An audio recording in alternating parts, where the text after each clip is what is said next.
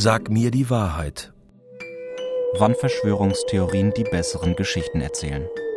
Ein Podcast von Studierenden des 15. Jahrgangs Szenisches Schreiben an der Universität der Künste und dem RBB.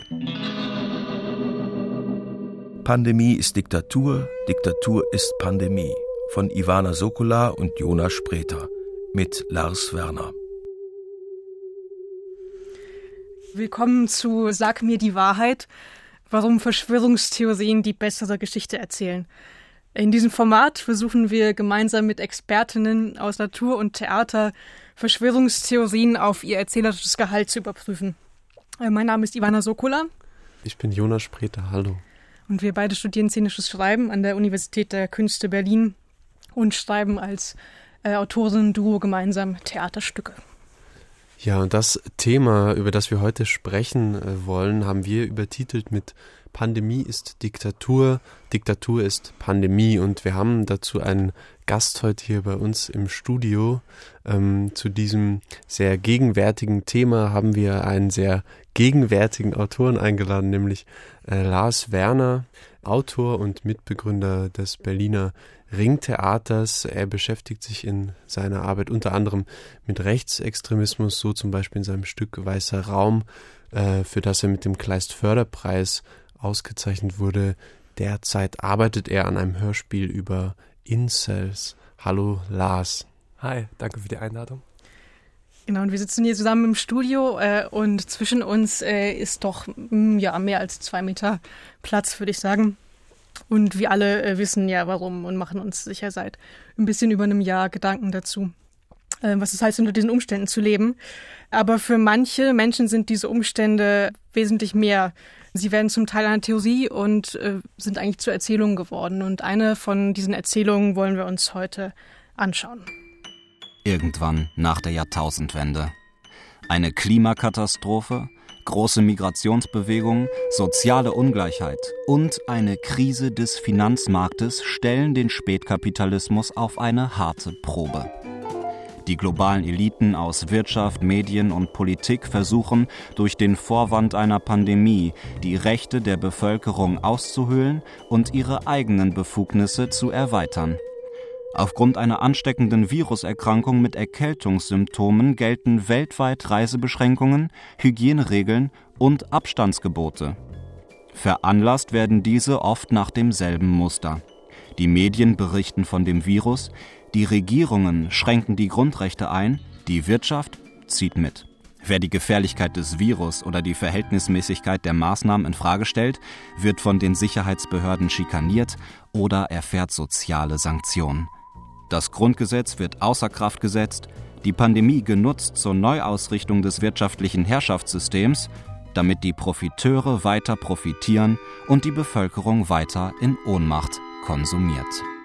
Ja, unabhängig von unserer derzeitigen Situation spricht dich diese Erzählung, die wir gerade eben gehört haben, denn an, Lars, oder wäre sie sogar für dein eigenes Schreiben interessant?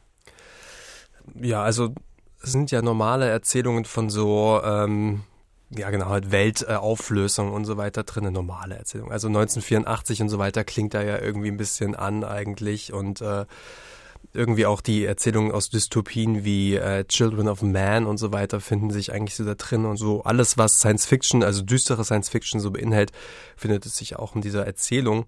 Und aus der Hinsicht ist es natürlich spannend, in sowas hineinzuschauen. Es ist nur dann irgendwie problematisch, wenn es irgendwie, glaube ich, zur Realitätserzählung wird. Und aus der Hinsicht würde ich dann, glaube ich, natürlich auch interessant finden für irgendwie ein Stück oder ein Hörspiel, wenn man das als die reale Welt wahrnimmt und nur so einkategorisiert, dann ist es schon irgendwie spannend, was das für eine Figur ist, die das glaubt. Ja. Also hättest du dir gleich eine Figur rausgenommen, die die das glaubt und für die das die Realität wird und die sich dann in Widerstand dazu bewegt? Oder was wäre da so Protagonist vielleicht? Genau, eine, eine Fi Figur würde ich einfach denken, weil ich in Figuren schreibe und äh, nicht äh, posttraumatisch jetzt daraus eine Fläche machen würde, aber das nehme ich an, wäre auch total möglich. Irgendwie ein Stück, das mit Wahnvorstellungen arbeitet und gibt es bestimmt auch.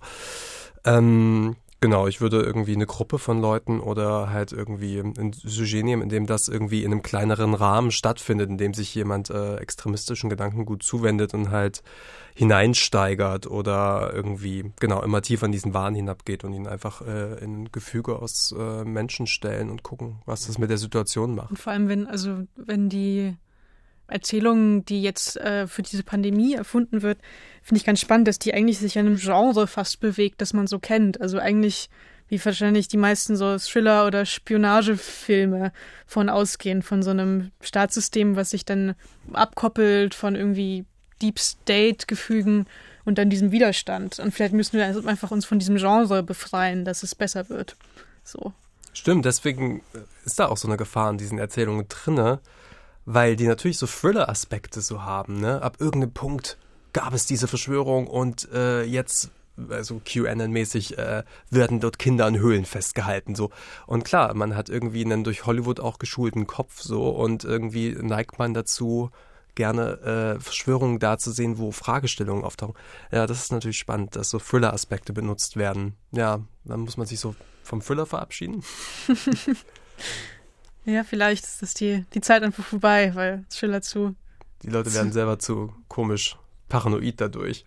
Ja, vermuten sich eher als, als Spion äh, in diesem ganzen Gefüge. Ja, oder werden selber so Scriptwriter irgendwie auf eine Art, wenn sie halt irgendwie anfangen, in diesen Foren mitzuschreiben und so Stimmt, weiter. Dann die schreiben ja echt die ganze Zeit ihre eigene Geschichte mhm. fort. Genau, es wird so ein Writers Room, wo einfach neue Ideen die ganze Zeit rausgehauen werden, mhm. rausgehauen werden und dann so, was sich durchsetzt, was die meisten Likes bekommt, kommt in die Serie QAnon, kommt in die Serie irgendwie Verschwörungsideologie einfach so mit rein und wird dann aufgebaut und aufgebaut. Und ja, echt eine beschissene Serie, die da produziert wird irgendwie. Ja, aber äh, das ist jetzt auch eine platte Überleitung, aber jede Serie hat ja ihre Protagonisten. ähm, was sind denn die, äh, oder wer sind denn die Protagonistinnen und Protagonisten unserer Geschichte? Ähm, auch dazu haben wir nochmal einen kleinen Einspieler vorbereitet. Vielleicht können wir uns den mal anhören. Wir stehen vor einer gigantischen Umwälzung der Welt, denkt er mit einem Fuß bereits über der Bettkante. Die Beschlüsse des gestrigen Abends stürzen in seine Timeline. Konsum von Alkohol untersagt nach 21 Uhr. Maskenpflicht auf den Hauptstraßen. Das Versammlungsverbot bleibt bestehen. Die Nachrichten kommen nicht mehr überraschend, seitdem er gelernt hat, sie vorauszusehen. Heute, 9.30 Uhr, schreibt Marina. Dienstags denkt er nicht an Kaffee. Der Sport ist eine der letzten Freiheiten. Kein Wunder kämen die Kosten für tatsächlich kranke Bürgerinnen und Bürger den Staat doch noch teurer zu stehen als die sogenannten Schutzmaßnahmen. In den Krankenhäusern dasselbe Spiel. Husten und Atemnot bei denjenigen, denen jede Grippe geschadet hätte. Man muss sich fit halten. Er ist jung. Er hat Eltern. Er liebt sie. Die schwarze Tasche im Flur, der heißgelaufene Drucker in der Diele, die Kommentarspalten unter den Videos. Weiter so. Lasst euch nichts erzählen. Passt auf euch auf. Ob die Polizei bereits weiß, wo er wohnt? Ob sie ihn beobachten? Dabei bleiben er und die anderen als einzige dem treu, auf das die Polizisten ihren Amtseid geschworen haben, das Grundgesetz. In der zehnten Klasse hatte er eines geschenkt bekommen. Trotz zahlreicher Umzüge steht es noch immer in seinem Regal, zerschlissen mit bunten Zetteln an den Rändern. Er hatte sich beim Blättern immer als Teil einer größeren Freiheit gefühlt. Dass sie in den Nachrichten überhaupt noch das eine Wort auf den Lippen führen können, ohne sich zu schämen. Demokratie. Die schwarze Tasche also, die Flugblätter. Schnee auf den Plätzen, Marina mit der Kamera immer auf ihn drauf. Blatt um Blatt in die Hände der Passantinnen. Er läuft Häuserblock um Häuserblock um Häuserblock. Das Atmen fällt ihm ganz leicht und es ist nicht nur der Wind, der seine Wangen streicht. Dann Blaulicht.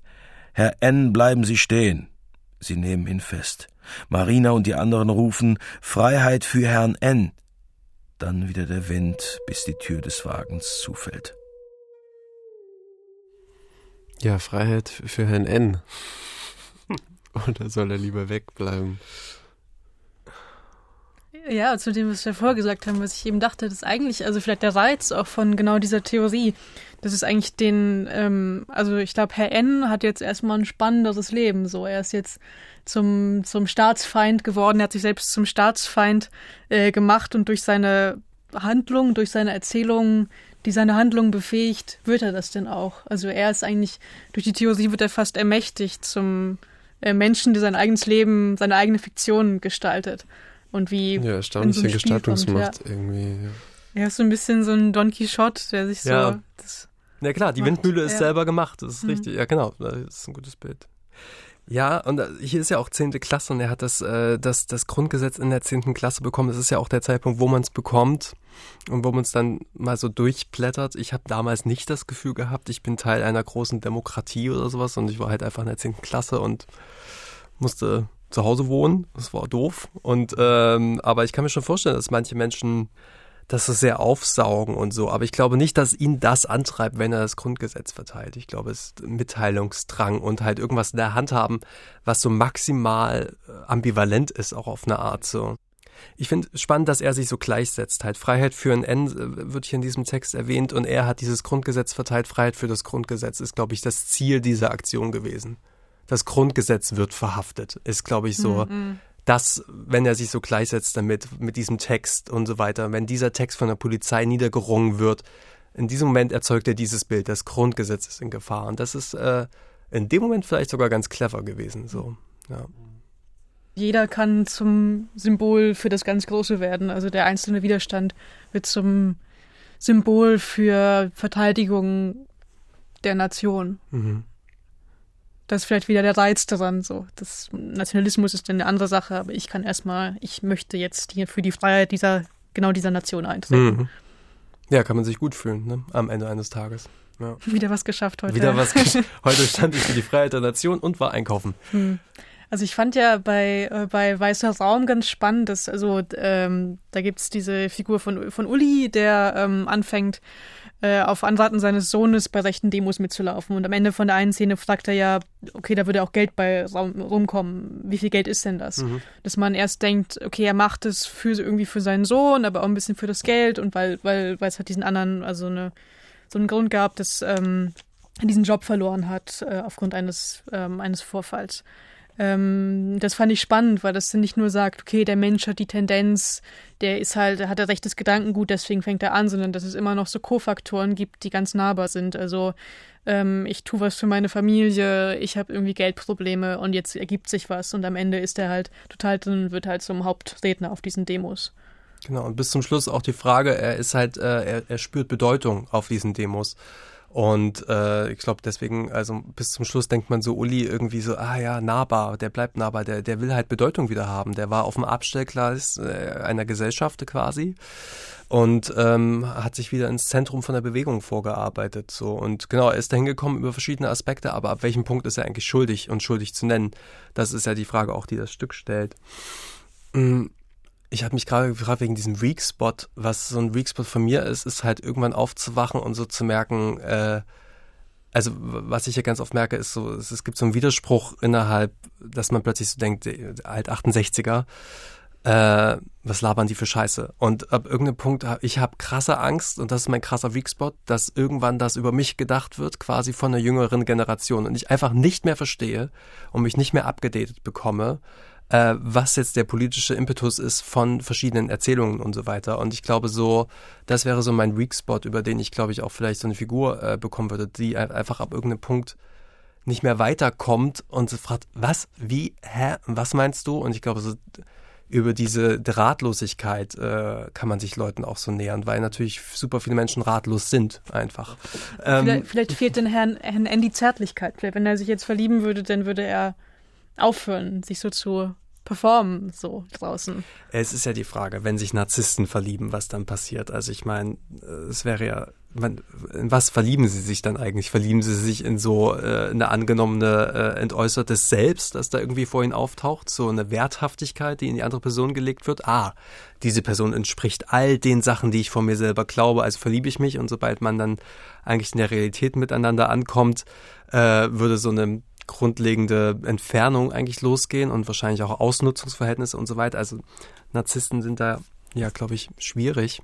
Ähm, aber wenn er jetzt in einem Stück, in einem schönen Stück quasi, man wird ein schönes Stück schreiben und Herr N ist die Hauptfigur, einfach ein bisschen ein krasser Typ, Aber Der- müsste er sich dann verlieben in dem Stück oder müsste ihm vielleicht vielmehr das Herz gebrochen werden und so? Mhm. Also so wie er sich gerade bewegt, so beseelt und irgendwie auf dem Höhepunkt seiner körperlichen Joggingkräfte und so. Also müsste er nicht irgendwie dadurch vielleicht wieder ähm, zu einem neuen Verständnis der Wirklichkeit gelangen, dass er alles in, in Scherben liegen sieht, vor allem seine Liebe und dann merkt, oh nein, auch der ganze Rest, an den ich glaubte, war nur eine Projektion. Ja, dann kommt es darauf an, ob er das Eine also Anti-Love-Story. So, sozusagen mit diesem gebrochenen Herzen in die, den Stückanfang bewegt oder ob das passiert währenddessen und auch, ob er sich verliebt, vielleicht in der Bewegung, ob die auch dazu gehört, die Dame oder der Herr, in den er sich verliebt. Oder muss es jemand von außen sein?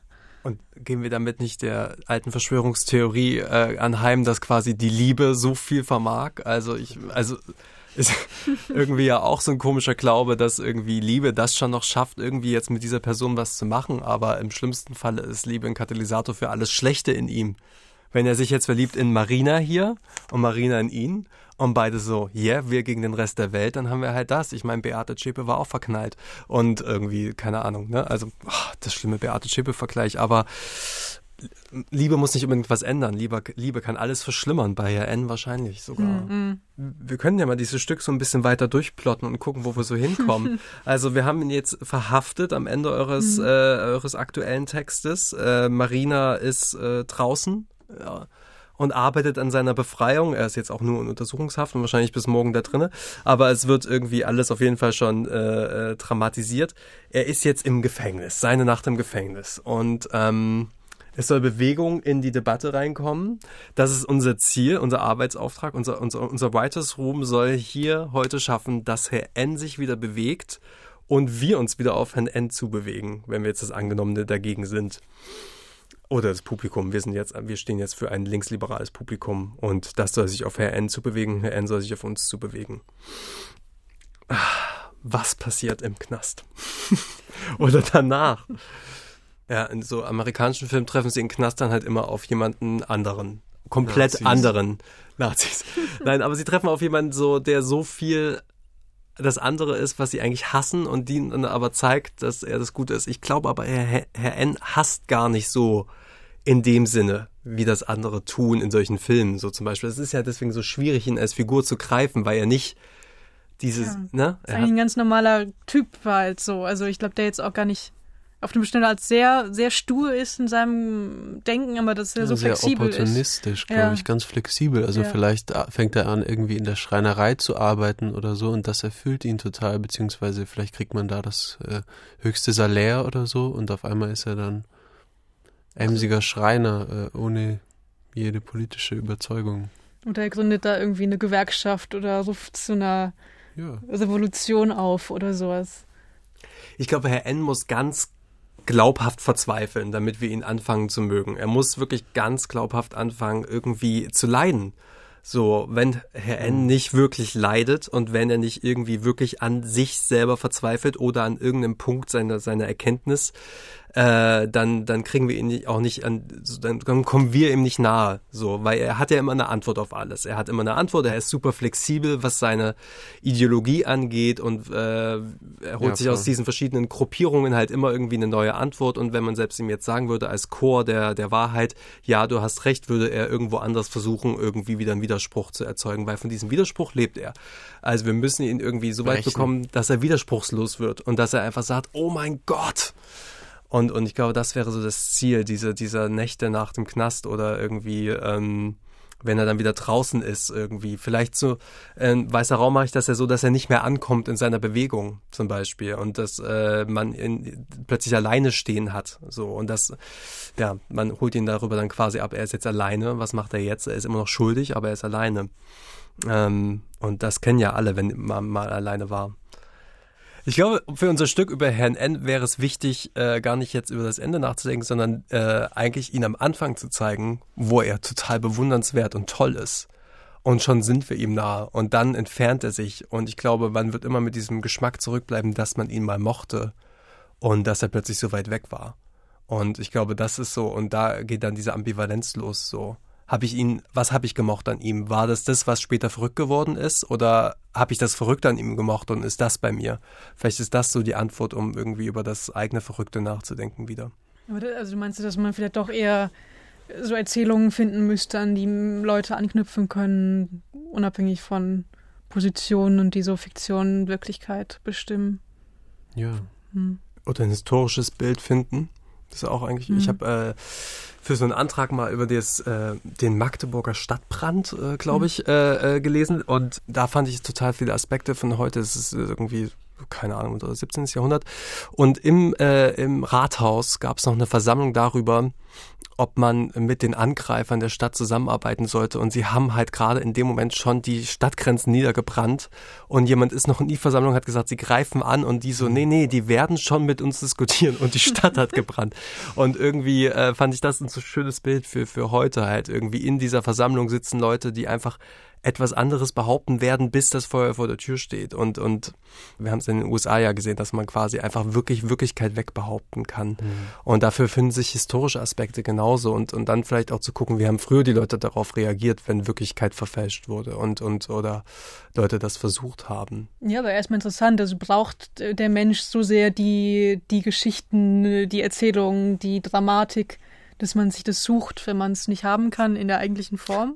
So. Das wäre total schön, das so ein bisschen zu glauben von unserem eigenen Metier, dass quasi, ne, das so irgendwie wie so ein Schwamm auch alles ein bisschen mit so zusammenhält. Aber ähm, das ist natürlich jetzt so ein extrem vereinfachter Zugriff, um kurz darüber nachzudenken. Aber ich meine, die Sachen haben geschlossen und die Leute toben wild. Also im besten Fall ist halt einfach, weil die Enthemmungspotenziale fehlen durch Kneipen und so weiter und, und auf Konzerte zu gehen und so. Und jetzt enthemmen sie sich halt irgendwie auf einer Demo zusammen mit Rechten und, und, und so weiter. Und das ist natürlich extrem problematisch. Aber so als Gedankenmodell zu gucken, so was hat eigentlich bis dahin irgendwie die Letzten noch so zurückgehalten, sich nicht mit Rechten auf Demos zu vermischen, mhm. äh, finde ich es irgendwie als Gedanken irgendwie für einen weiteren künstlerischen Zugriff vielleicht ja auch lohnenswert. Ja, vielleicht müssen wir noch gefährlicher jetzt äh, schreiben. Also wir müssen noch gefährlicher sein. Das denke ich eh die ganze Zeit. Wir sind jetzt, wir reden schon während der Pandemie so doll über die Pandemie und was Corona für die Welt bedeuten wird. Ich glaube, die spannende Kunst über Corona existiert erst in 10 bis 20 Jahren. Wenn Leute mit einem künstlerischen Blickwinkel darauf zurückgucken, was uns passiert ist. So, jetzt reden alle darüber. Jetzt reden alle darüber. Und deswegen ist es eigentlich auch künstlerisch uninteressant, mhm. weil es ist kein Thema, sondern es ist halt äh, Gesellschaft und es ist das, was wir erleben. Und später sucht man sich das raus und schaut mit einem Blickwinkel drauf, was war diese Zeit. Und da das jetzt aber alles, aktuell so schnell ist und der Diskurs so schnell ist und wir alle eh nur im Internet hängen, machen sich jetzt alle schon Gedanken. Ich glaube aber, die spannenden Gedanken kommen in 10, 20 Jahren. Und ich glaube auch ein Stück wahrscheinlich in 10, 20 Jahren wird vielleicht diesen Transformationsprozess der letzten Monate von Corona sich raussuchen oder so. Kann doch total sein, dass da eigentlich so auch das das, das charakteristisch Spannende für Leute passiert. So was passiert, wenn sie sich wieder andocken müssen an Gesellschaft, wenn sie versuchen, in ihre Kneipe zurückzugehen und Leute begegnen, die sie auf der Demo angeschrien haben, wenn so quasi so diese Transformation mit der Gesellschaft wieder passiert hin zu Freiheit. Das haben wir ja noch nie erlebt. Wir haben noch nie erlebt, wie von einem Lockdown, der so krass und global war wie jetzt, es wieder in Normalität geht. Das ist nochmal ein spannender Moment, der noch kommen wird, glaube ich. Und vielleicht mhm. ist es der entscheidende Moment, über den wir später sprechen wollen und nicht über die äh, aktuell über das eine Jahr, das so furchtbar und irgendwie, ne, irgendjemand hat es die langweilige Katastrophe genannt auch und so. Also was weiß ja bis auf diese Demos und die Gefahr von denen irgendwie auch immer so still war, ne, diese, diese Krankheit und so. Und vielleicht in fünf Jahren reden wir über, über die kommenden Monate mehr als über die zurückliegenden zwölf. Ja, ich glaube, das ist irgendwie ein ganz gutes Wrap-up oder so, weil das natürlich auch die Schwierigkeit ist. Also wir haben jetzt ja die ganze Zeit versucht, auf eine Art auch irgendwie künstlerisch äh, wegzutreten oder so von den momentanen Situationen, auch jetzt im Gespräch darüber, was halt einfach nicht so leicht ist, weil wir die, die ganze Zeit im Internet hängen und uns damit beschäftigen und versuchen irgendwie einen, einen Sinn äh, zu finden oder so. Und ähm, bis zu einem gewissen Punkt klappt das vielleicht, aber so richtig gerecht werden wir dem Ganzen nicht. Aber vielleicht irgendwann. Ja. Dann vielen Dank, Lars, dass du heute unser Gast warst. Ähm, es war sehr schön, mit dir zu sprechen. Ich hatte, hatte auch Spaß. Vielen Dank für die Einladung nochmal an sehr alle. Sehr gerne. Und äh, halt noch gut durch. Äh, Stimmt. Alles Gute weiterhin. Ja, wir schaffen das. Liebe Grüße an alle. Äh, liebe Grüße an alle und bis mhm. bald am Berliner Ringtheater. Mhm.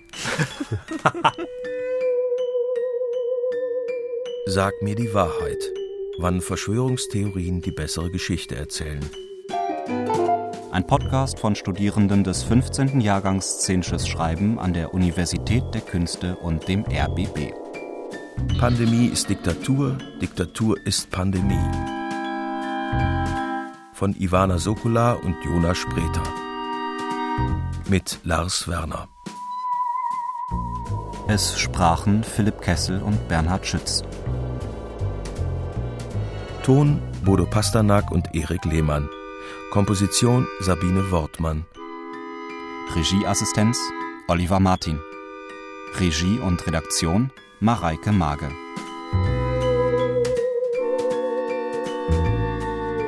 Eine Produktion des Rundfunk Berlin-Brandenburg 2021.